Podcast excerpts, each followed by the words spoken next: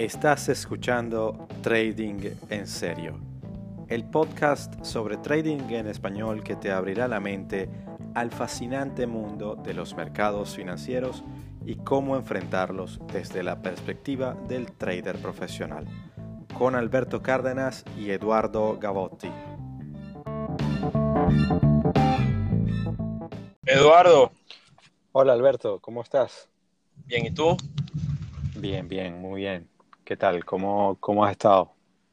Bueno, bien, a tarde domingo ahora también, aunque nuestros oyentes escuchan esto en la semana, este, estoy en la calle como la otra vez, pero nuevamente estamos conectados y podemos tener esta conversación, este, espero que de manera fluida y no tengamos los problemas de conexión que tuvimos la semana pasada.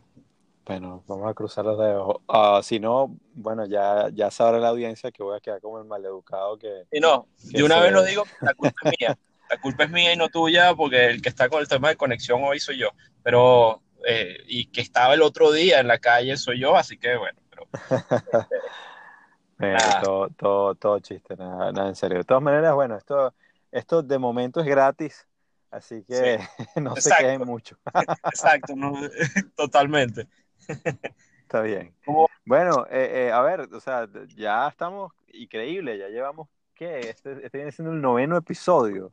Noveno, sí. Increíble que hemos ya, hemos ya, son, eso quiere decir que son nueve semanas que hemos estado haciendo esto, eso, eso creo que nos merecemos eh, un, un, una felicitación mutua por, por haberlo llevado hasta este punto, ¿no? Y, y, que, y que todavía queda, queda bastante ánimo para, para seguir haciendo esto. Entonces, eh, creo que el tema que habíamos propuesto, así como la vez pasada hablamos de, de las cosas que no salían tan bien, los, los errores y omisiones, digamos, eh, hoy, hoy sería tal vez bueno, tal vez devolverle un poquito el ánimo a, a los oyentes para, para, tratar de hacerles ver la otra cara de la moneda, que, que en lugar de empezar por lo bueno y terminar por lo feo, pues empezamos por lo feo la semana pasada y ahora hablar un poquito de, de lo bueno.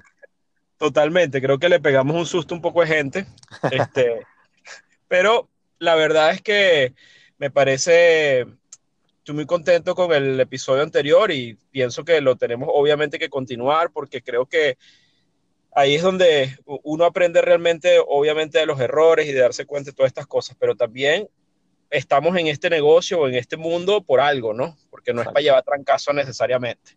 Entonces, creo que el capítulo de hoy va un poco por las satisfacciones y las recompensas y un poco, bueno, qué es lo que nos inspira a seguir en esto, ¿no? Uh -huh. Así es. Eh, bueno, vamos a darle. No sé si, no sé si quieres que, que, Dale que comience tú. yo. Okay. Eso. No hay ningún problema.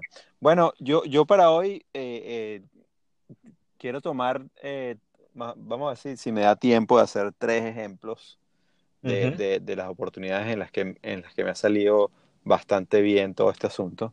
Uh -huh. eh, obviamente ha sido luego, y creo que, que, tanto tú, Alberto, como, como quienes nos escuchen, podrán ver que, que, todo esto es un proceso de aprendizaje, ¿no? Entonces, no es, es, que, o sea, cualquier trade que a mí me haya salido bien en, en los primeros dos años, cuando no estaba muy claro de qué estaba haciendo, no tiene, realmente no me cuenta, porque, o yo mismo no lo cuento, porque otra vez era, era producto de precisamente esa, esa, esa lanzada de dardos que, que, unos salieron bien y la mayoría salieron mal. En cambio, esto que voy a mencionar eh, lo quiero atar con, con, con, aquel punto que tocamos hace un par de episodios sobre el proceso. Y bueno, voy, voy a empezar con, con, uno de los más recientes. O sea, son, okay. nuevamente son, son tres temas que quiero, tre tres ejemplos que quiero tocar. Y el primero tiene que ver con, con acciones del mercado americano en concreto, eh, en concreto eh, ir corto en algunas acciones del mercado americano. Y esas acciones son las que recientemente, muchas de las que recientemente han hecho eh, IPO o han hecho oferta pública de, de, de, de valores. Uh -huh. y, y, y, básicamente son aquellas que, que de hecho son empresas súper populares que todo el mundo usa y que, y que, y que todo el mundo está fascinado y flipando sobre sí, lo, sí. Lo, lo buenas que son. Sobre todo Uber la, la, el retorno de, esa, de, de, esos trades fue, fue para mí brutal.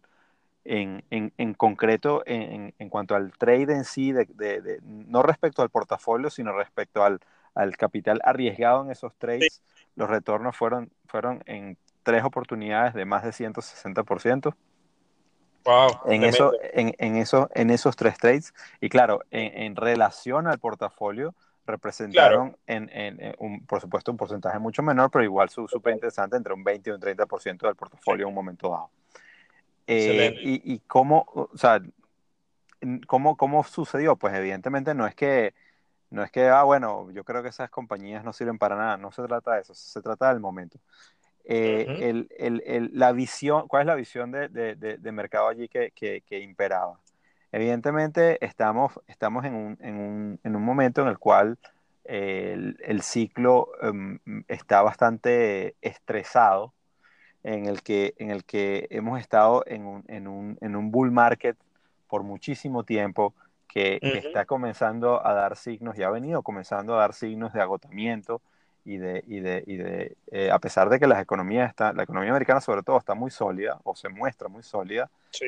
desde el uh -huh. punto de vista del mercado de capitales, pues ha estado, ha estado muy cuestionado de si realmente eh, las valoraciones son eh, adecuadas o están to totalmente influenciadas por un, un, una política monetaria que ya no responde eh, necesariamente a, al mandato independiente del Banco Central, sino, a, sino, sino que los bancos centrales han incorporado dentro de su mandato pues, que el mercado no caiga.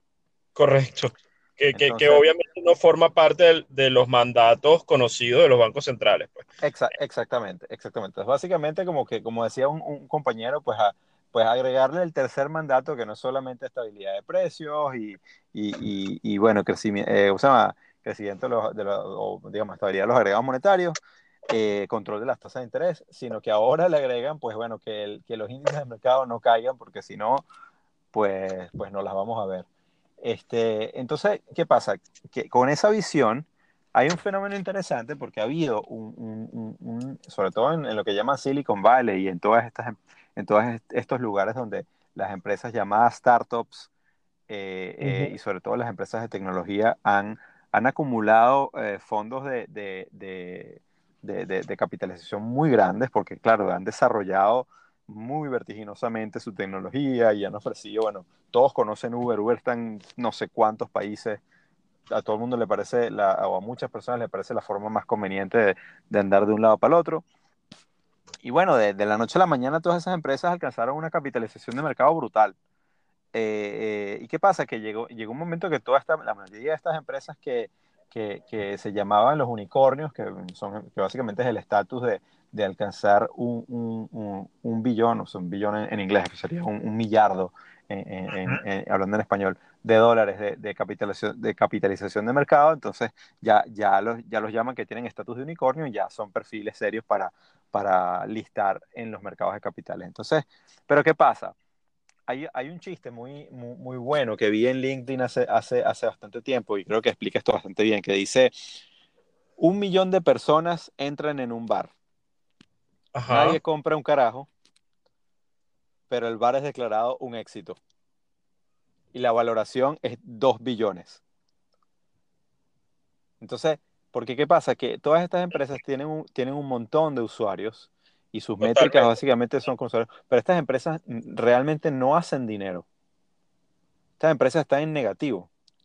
Correcto. Y, y, y, y donde se ata esto con el, con el tema de, de, de, de, los mercados de capitales llegando a un punto posiblemente de, crítico o máximo, es que todos esos inversionistas, todos esos, esos, esos fondos de capital de riesgo, y, y, y, esos grandes capitales que invirtieron para desarrollar esas compañías necesitan uh, lo que llaman tener un exit, eh, digamos, retirar su capital, cerrar su posición con las ganancias claro. en las valoraciones que están en estos momentos. Claro. Porque claro. si el mercado se va de culo, claro. después ya, ya es muy tarde y no van a poder lograr esos jugosos, esos jugosos retornos. Entonces, tal cual, los números con los cuales listaron esa, a, a todas esas empresas, estoy hablando en el caso de Uber en particular, eh, eh, una barbaridad. ¿Y qué pasó en el momento en el que, en el que estuve muy pendiente de que lanzaran el IPO y, para, y pillar que, que en el broker con el que estaba trabajando listaran el, el, la acción para poderla, para, para poderla shortear, para poder ir en corto? Uh -huh. sí. y, y, brutal. Y pues empecé a agregar posiciones Y eso era, imagínate, o sea, eso era como estar sentado en la playa eh, recibiendo el sol del verano con una caipiriña, o sea, sabroso. porque, realmente eh, fue prácticamente entrando, el trade empezó a estar positivo, ¿correcto? Claro, claro. y, al final... Y al final es una cuestión que, que, que muy sabroso porque luego pasó la misma historia con, con Lyft, que es la otra de los, de los también de, de, transporte. La misma cosa con Snapchat, que fue antes de esas dos incluso. O sea, eh, y, esa, y esa temática se repitió al punto que, que, que, incluso, bueno, la de WeWork no la hice porque entonces, claro, los brokers aprenden y entonces después no te ponen la, la acción disponible para que le hagas corto, sino te la ponen solamente para que le hagas largo. Correcto. pendejo que fueran ellos. Exactamente. Y, y, la misma cosa, y entonces, y en la próxima donde me estaba frotando las manos para hacer la misma historia, eh, era WeWork. WeWork, si la gente conocerá la historia, la de WeWork. La historia de WeWork es exactamente lo mismo. ¿Por qué? Porque incluso en el caso de Uber, los pueden llamar empresas de tecnología y todo lo que tú quieras. Uber tiene un app y sí, tienen un tema de, de, de, de big data detrás y se pueden llegar a hacer incluso un montón de cosas con, con con logística y lo mismo que le ocurrió a Amazon. Nadie, digamos, yo no dudo de que a largo plazo la empresa se reinvente y pueda ser realmente uno de los grandes del, del, mundo. Pero en cuanto al servicio primario que, que, han estado ofreciendo y por lo cual listaron, que es básicamente eh, eh, logística de personas y de, y de comida, eh, eso, eso es básicamente un negocio de, de, de, subarrendamiento, porque, porque tú no tienes, o sea, esa empresa no tiene activos, la empresa básicamente lo que hace es, que tienes un montón de gente que con sus propios activos van y trabajan y, y, es el, lo que llama la economía del compartir, el sharing economy.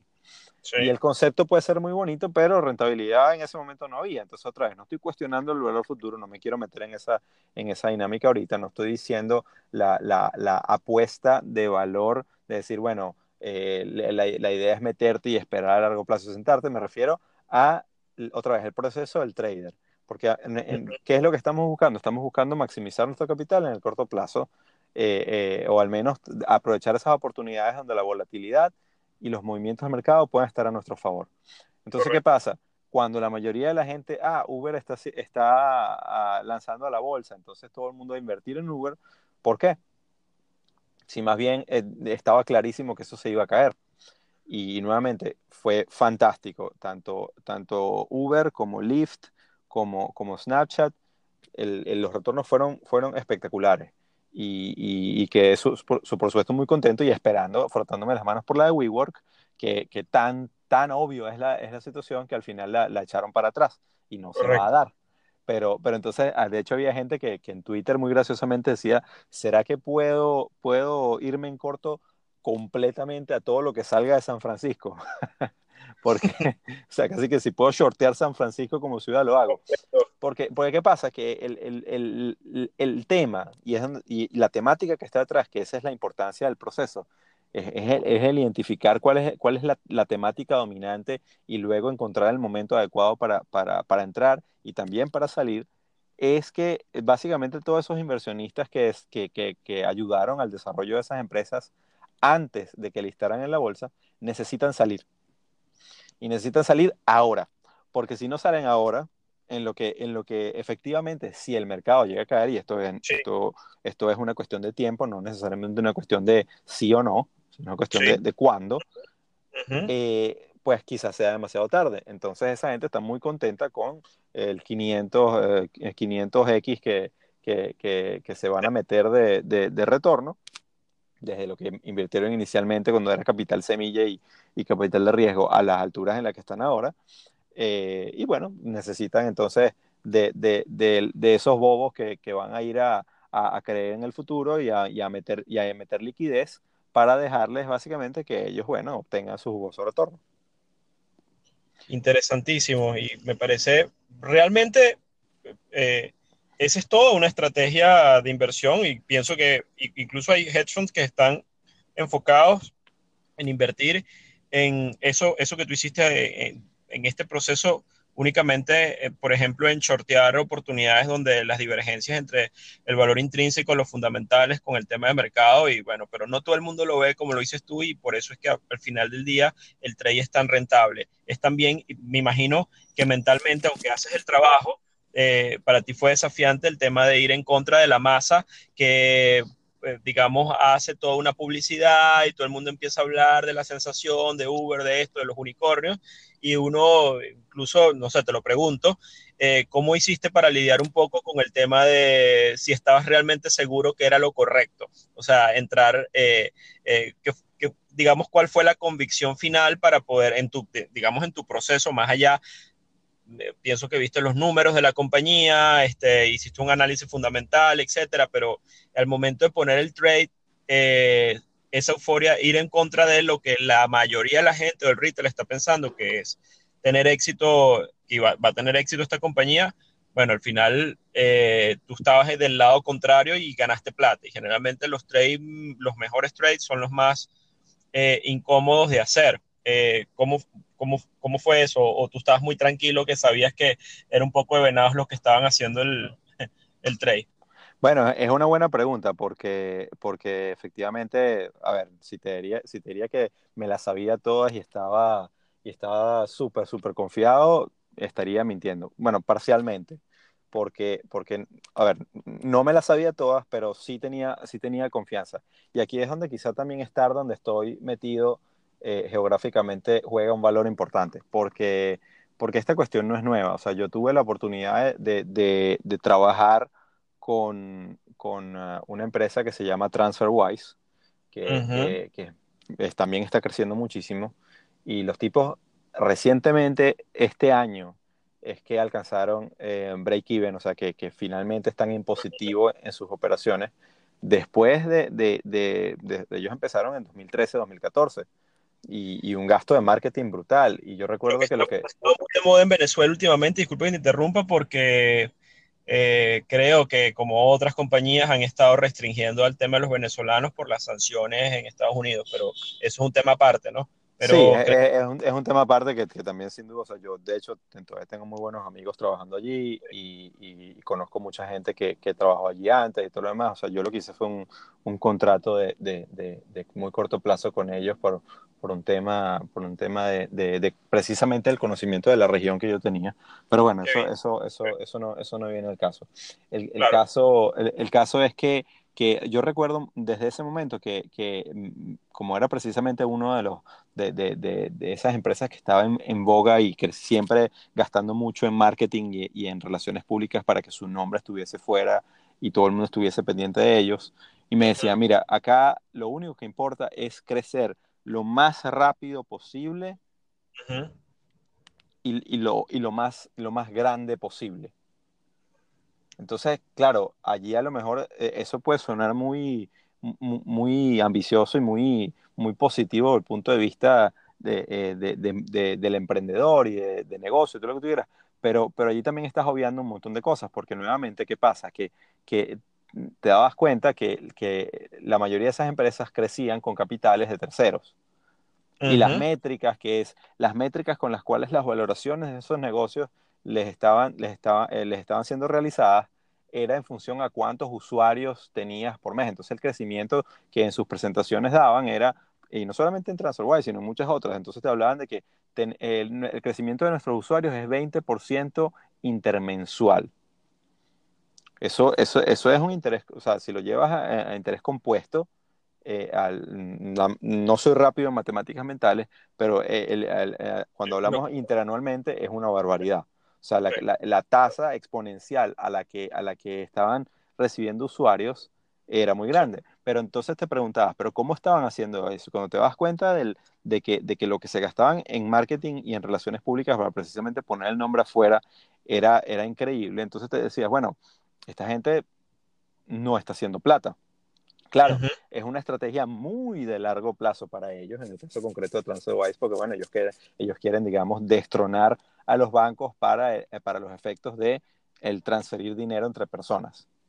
Entonces ellos, ellos, o sea, ellos, ellos básicamente van sobre la, la, premisa de que, de que la actividad bancaria es necesaria, pero los bancos no. Y hay mucha gente que puede compartir con eso, hay un montón de eso. Pero tratando de resumir el, el, el, cuento, a partir de allí empezó un poco la investigación y me daba cuenta que en todas esas empresas que, que, que, que, eh, que las llamadas startup, que buscaban, buscaban fondeo y buscaban simplemente, y, tú veías que recibían millones y millones y millones y todo lo que hacían era gastárselo en marketing. Y, era, y, y, recuerdo cuando hablaba con una persona de marketing que me decía, no, mira, esto es muy sencillo. Tú básicamente eh, la, forma como tú logras eh, crecer más que tus competidores es que tú te averiguas o descifras en función a cuántos ellos están gastando en Google, debas más o menos cada cuánto ellos publican, cada cuánto aparecen las publicidades de, tu competidor, y por allí puedes sacar más o menos cuánto están gastando. Y tú simplemente gastas más. Y entonces cuando vienes a ver, te dices, bueno, pero esto es una carrera, eh, lo que se llama race to the bottom, esto es una carrera hacia abajo. O sea, todo mm. es una guerra de, que, de, de, quién gasta más en marketing. Correcto.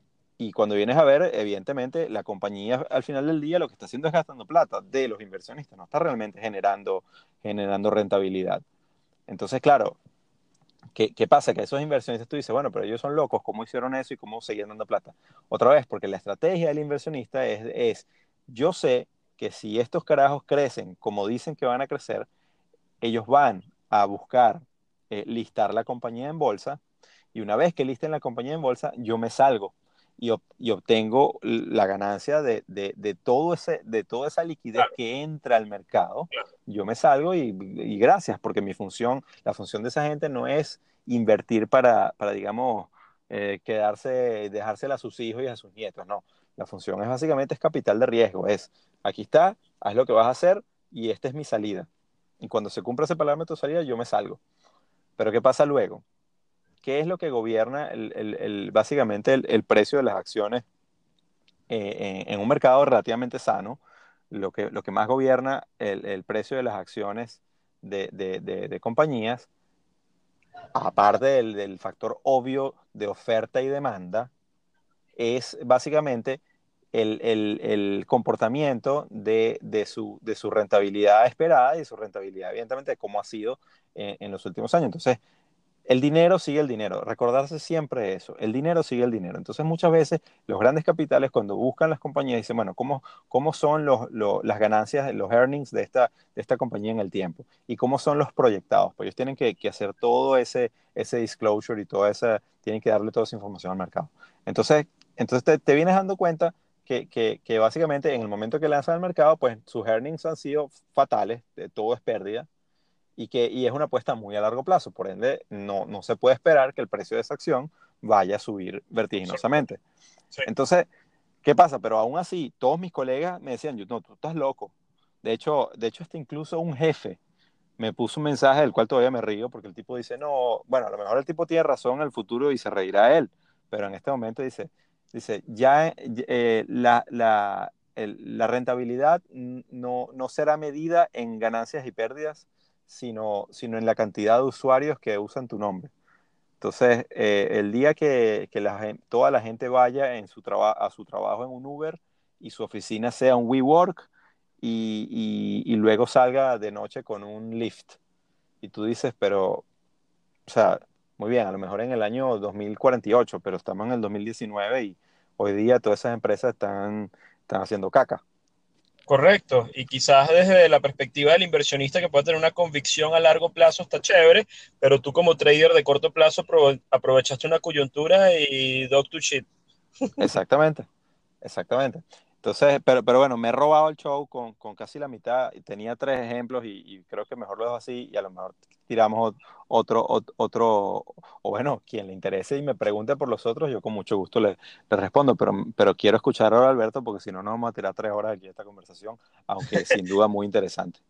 Vale, oye, buenísimo. Y además que de verdad que estoy disfrutándolo mucho porque me parece muy interesante esa estrategia de aprovechar los IPO eh, de unicornios y que, que, han estado tan de moda y mientras este ciclo dure, pues pueden venir seguro más oportunidades y si llegaran, pues nada, ahí lo compartiremos en las redes y te estaré preguntando, Eduardo, a ver si me monto en alguna de esas olitas que tú estás eh, agarrando últimamente. Bueno, hablándote un poquito de mi experiencia, eh, bueno, hay muchas cosas que uno puede señalar, pero te voy a hablar de dos trades puntuales que, me, que, que recuerdo como cada, nosotros el trader o el inversionista generalmente tiene, una, tiene malas historias, pero tiene muy buenas historias también que te hacen evocar un poco de cosas. Por ejemplo, salvando enormemente las distancias, pero generalmente los grandes trades legendarios, por ejemplo el caso de Soros con el famoso corto en la libra esterlina de los 2 mil millones en el 92, este, eh, y así cuando uno va, estudia gente, uno se da cuenta que lo asocian con, con, con una operativa en particular. Yo me he explorado mucho y por mi trabajo he estado muy vinculado al tema de los commodities. Eh, por el lado de las acciones, siento que no he tenido eh, un trade así espectacular en, alguna compañía en particular. Yo he estado más vinculado al tema de los commodities. Te puedo hablar de, un, de, uno, de una experiencia que tuve una lectura siguiendo el proceso de una manera adecuada y me fue bastante bien. Fue básicamente, y fue también un trade contra consenso. Estoy hablando de un short que también hice en el oro. Fue en el año 2011. Eh, en ese momento yo estaba trabajando por un banco de inversión y me estaba, eh, estaba llevando la mesa de operaciones y dentro de ese trabajo estaba investigando mucho el tema del oro y había mucha vinculación con el tema Venezuela y hice un trabajo que inclusive lo compartimos con el Banco Central de Venezuela y la idea era venderle, eh, venderle al banco de una manera institucional que había una sobreexposición en las reservas venezolanas eh, con el oro. Este, y, y, había un, el, el, oro venía subiendo y venía subiendo de una manera importante. En el, recordemos que en el año 2010 y 2011 empezó una, eh, esta, esta crisis eh, de deuda soberana en Europa y eh, hubo una serie de elementos que provocaron que el, que el oro subiera a unos niveles realmente importantes. De hecho, el máximo histórico del oro eh, estuvo alrededor de los 1.920 dólares la onza por esa fecha. Y yo pues hice un reporte, marqué, eh, hice un reporte que se envió al Banco Central de Venezuela, fue público, se publicó también. Y además del reporte, yo aproveché de tradearlo, o sea, hice el trade, pues, al final del día. Eh, aquí en Venezuela no se pararon ni pelotas, nadie hizo nada, este, con la recomendación de diversificar un poco la cartera y bajar la exposición a oro, porque ah, lo que estaba yo observando, haciendo un poco de intermarket análisis, es que el oro estaba apreciado, pero veíamos una posible apreciación del dólar, un ciclo expansivo en el dólar americano y una corrección importante que podía venir en el oro en los próximos meses e incluso años. Eh, y eso empezó a ocurrir eh, prácticamente después que enviamos el reporte y yo tuve la oportunidad de, de, operar, de operar el trade. Fue un trade, en mi caso, que duró aproximadamente tres meses y fue bastante rentable, pero más allá de eso, lo cuento así porque fue, digamos, perfecto en el sentido de que fue público, se hizo un reporte, el, el proceso fue ideal bueno. y yo al final darme cuenta que, este, que no le iban a parar pelota aquí porque el objetivo era vender una recomendación de, de diversificación a un, tema, a, a, a, un tema institucional, al Banco Central de acá, al final dije, ¿sabes qué? Al final esta la tengo que hacer yo también, pues, porque si no, ¿para qué lo ves? Entonces, este... Ah y, y bueno, eh, fue un trade bonito. El otro trade que recuerdo con, y que todavía tengo esa, esa cosa y me vincula mucho en Twitter fue el short de petróleo desde el 2000, 2013 por arriba de 100 dólares y bueno, este, la historia fue ir shorteándolo durante mucho tiempo, lo, tuve la oportunidad de hacerlo también con un equipo de gente y al final este, fue una experiencia bien interesante. Eh, esa fue una primera etapa, todo el, todo el short de petróleo desde el 2000 2013 hasta el 2015. El low del petróleo en este ciclo fue en el 2016 con 26 dólares el WTI. Ahora ha rebotado. Yo sigo teniendo una perspectiva en el crudo y estoy parcialmente eh, corto desde la perspectiva de mediano plazo, pero digamos que el, ese trade bonito del 2014-2015 en el petróleo fue muy bueno. Pero más allá de eso, quería decirte que también recuerdo, más allá de un trade puntual, una, un, eh, y ahí es donde me quiero enfocar, un periodo en el que estuve muy conectado y el proceso de trading de corto plazo no era, no recuerdo un trade particular, sino recuerdo el proceso como tal, como muy fluido, uh -huh. y obtuve retornos muy interesantes. Fue en el año 2000, 2016, incluso competí en, en, una competencia de traders en Chicago, en la, en la World Cup eh, Championship, que es una competencia de 30 años que compites con dinero real eh, abres, una, abres una cuenta en un broker eh, auditado con, con, este, con un mínimo de capital y compites durante un año. Ese año tuve la oportunidad de competir, 2016, fluí, fluí perdón, este, estuve como muy este, conectado con lo que estaba haciendo, específicamente en el mercado de divisas, y llegué a estar en el año 170% arriba, me caí al final de año y quedé de sexto lugar en la competencia con un retorno neto de 70 y pico por ciento. Pero en, igual, igual, igual es bárbaro. En seis meses estuve en noviembre y en octubre estuve de segundo lugar en la competencia en el ranking, que es público también auditado. Eh, me estaba ganando un ruso eh, y bueno, al final del año, por el tema de la competencia, queríamos como meterle chola para quedar en primer lugar, nos caímos todos y en esa caída que yo quedé en sexto lugar. Y es un retorno que te digo, no he vuelto a hacer este, en, en estas mismas condiciones, pero fue un conjunto de cosas y fue un periodo en el que yo siento que se alinearon una serie, una serie de elementos que eh, de cara al futuro es lo que quiero mantener. Es decir, no se trata solamente de hacer un big trade, sino tener un periodo de tiempo en el que tú puedas, y ahí es donde el enfoque que le quiero dar a esto, es que pienso que eh, más importante que el trade puntual es que tengas la posibilidad de extender con consistencia el proceso de hacer buenos trades, aunque sean pequeños, pero que te sientas bien y que al final del día eh, el negocio te pague, pues. Exactamente, ese es un punto muy, importante, Alberto, perdona que te, que te interrumpa un momento, porque también la, mucha gente se preguntará, bueno, pero a ver, esas oportunidades, oye, no, no, no pasan todos los días y, y, no todo el mundo tiene el tiempo de mirar, digamos, esas historias que, que, te, que te dan los grandes temas y, y analizarlos a fondo y tal. Entonces, bueno, yo mejor yo mejor cierro esto, apaga y vámonos. Y, no necesariamente, porque otra vez, eh, hay, que, hay, que, hay que resaltar la importancia en el proceso que te puede también, también dar muchas oportunidades de corto plazo. Otra vez, hay temáticas que son de, de muy largo plazo, como por ejemplo lo hemos mencionado en, muchas oportunidades, el tema, el tema del, del, ciclo macroeconómico en el que estamos. ¿Cuál es, ¿Cuál es la visión que usted como, como trader o como inversionista puede tener? estamos llegando hacia el final, todavía le queda, pues de allí se va a desprender un montón de, digamos, de, parámetros o, de, digamos, de, sí, de, eh, todo un marco de visión de mercado que le va a presentar oportunidades según el lente que, escoja.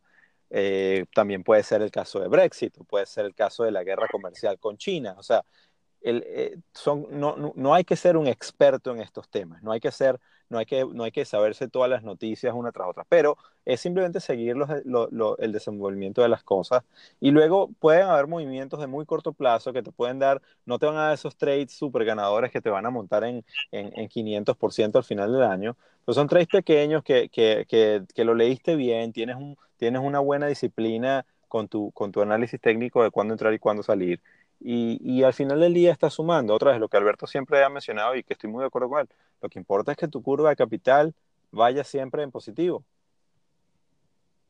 Eh, absolutamente, este, y eso quizás si uno evalúa al final del día malos o buenos trades, yo también puedes, agarras tu curva de capital y yo te puedo hablar de malas rachas o buenas rachas que van asociadas a la curva y van asociados a procesos. Por ejemplo, te hablaba, en el capítulo anterior te hablaba que eh, fue un inicio de año muy difícil, con un diciembre muy, eh, muy volátil, etcétera, y la curva ah, está un poco distorsionada, pero el objetivo al final del día es como trader lograr sentirte bien, buscar los trades correctos, estar tranquilo y al final del día disfrutar el proceso y eso eventualmente tiene que terminarse reflejando en una curva de capital saludable que empiece a tener este, una pendiente positiva. Pues. Entonces, eh, creo que también el, el, el, tema es, bueno, no enfocarse como lo yo lo refuerzo porque lo, ya lo dijiste, es repetir lo que tú estás diciendo, pero creo que el secreto no está en, en, en, en buscar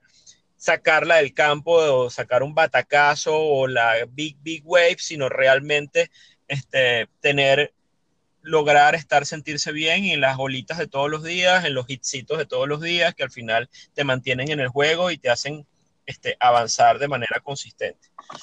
Exactamente. Y por otro lado, eh, aunado incluso a tu pregunta de, bueno, de cómo se siente uno cuando vas un poco en contra de las cosas o si está a favor, etc. Hay una, hay una cuestión que es muy importante, que no hay nadie que te pueda juzgar y esa es la belleza de, hacer trading y, operar en los mercados financieros. No hay jueces. El único juez es tu, es tu propia cuenta, es tu, es tu, es tu, propio, tu propio estado de ganancias y pérdidas, tu propio PNL. O, sea, o tu propia curva de capital, no, o incluso tú mismo cuando te mires al espejo, si, si lo quieres así. Tampoco, se, tampoco es para, para que te... Pero hay, hay mucha gente que le encanta que eh, yo tengo muy buenos amigos que son, que son de muy buenos profesionales, pero entonces le, les gusta mucho siempre el, el, el, ah, te equivocaste en esto, dijiste que yo aquí esto iba a subir y no subió, y, y en cambio yo, o sea, pero ¿cuál es el problema? O sea, no, no, no, hay, no hay jueces y no hay por qué enamorarse de, de, lo, de, de, la, de, las visiones, lo hemos dicho también, o sea, a lo mejor puede que tu visión mm, fue acertada, tu, tu timing no fue acertado, como hemos dicho antes, pero ¿a quién le importa? O sea, lo, importante eh, es, tener esa, esa, olvidarse de que hay alguien con un dedo acusador detrás tuyo diciéndote si las cosas están bien o están mal. Si, si tienes convicción porque los indicadores que estás viendo están alineados en función a tu proceso, pues, pues dale caña. Así es, eso es muy importante y eso tiene que ver con el abandono también, lo que hablamos al principio de estos podcasts del ego y esos traders que andan por ahí, incluso en Twitter es muy común, señalando cuando te equivocas o no, en realidad es un profundo desconocimiento de lo que es este negocio, porque todo buen trader sabe que se va a equivocar y se va a equivocar con muchísima frecuencia y, la equivocación es parte del proceso y de los costos que tiene este negocio, pero al final del día no se trata de tener razón, sino de hacer plata. Exactamente. Además, este más, de, más de una de esas personas que vienen y te dicen que si te equivocaste en la visión, etcétera, ni siquiera tienen dos posiciones abiertas en su portafolio. Eh, lo típico. Entonces. Este pero bueno, nada, este, yo creo que ha sido una conversación súper interesante, Eduardo. Eh, me quedo con tus ideas de los shorts en los IPOs tipo unicornio. Eh, lo rescato y lo voy a tener pendiente porque creo que vamos a ver más de eso, a, menos que venga un desastre en el mercado eh, en el relativo corto plazo y se desaparecería todas esas, esas oportunidades. Pero eh, bueno, nada, este, lo que hay que estar es, digamos, seguir esta conversación y yo invito a, la, a los otros usuarios y, y los escuchas del podcast que lo hagan a través de nuestras redes, pues. Este, Exactamente. Ojo, como siempre, el, el, disclaimer apropiado de que, no, no, porque, no porque me haya salido bien, entonces ir en corto con Uber, quiere decir que absolutamente todas las IPO de todas las startups que, que llegaron al estatus de unicornio van a, irse, van a irse a la mierda. No, ahí sí les digo a cada quien, señores, hagan su tarea, miren un poco la historia antes de meterse el, en, en, en, en el trade o simplemente, otra vez, sin, necesidad de hacer un PhD en analizar los estados financieros de la compañía, pero es un poco saber de qué va la cosa. Y va, van a encontrar seguramente algunas que son un, clarísimo y evidente corto, que una oportunidad de mercado brutal para, para, hacer, para hacer una plata fácil. Luego, el reto está en encontrar el, el broker que les sea amigable, que esté dispuesto a ofrecerles tanto, tanto el botón rojo como el botón verde, porque porque otra vez hay, por ahí algunos cuantos que se dieron cuenta y deshabilitaron el botón rojo y entonces nada más te permiten comprar y no te permiten vender. Entonces, cuidado con eso.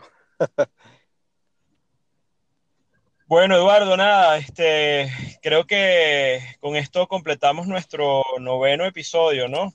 Este, Así es, hermano. Gracias por, tu tiempo y por compartir estos, estos, episodios conmigo. No, la verdad que los he disfrutado muchísimo. Más bien, discúlpeme a mí que ando este, siempre por ahí haciendo cosas en la calle. A veces se puede meter ruido externo, gente hablando en el centro comercial, en la calle, lo que sea, pero bueno, forma parte de esta conversación que siempre tenemos y para que la gente vea que esto no es nada elaborado y es muy, muy espontáneo lo que realmente pensamos y creemos de estas experiencias que vivimos todos los días con los mercados.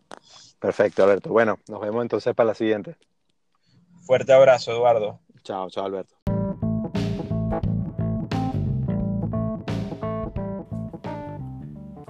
Esto ha sido otro episodio de Trading en Serio con Alberto Cárdenas y Eduardo Gavotti. Síguenos en Twitter, arroba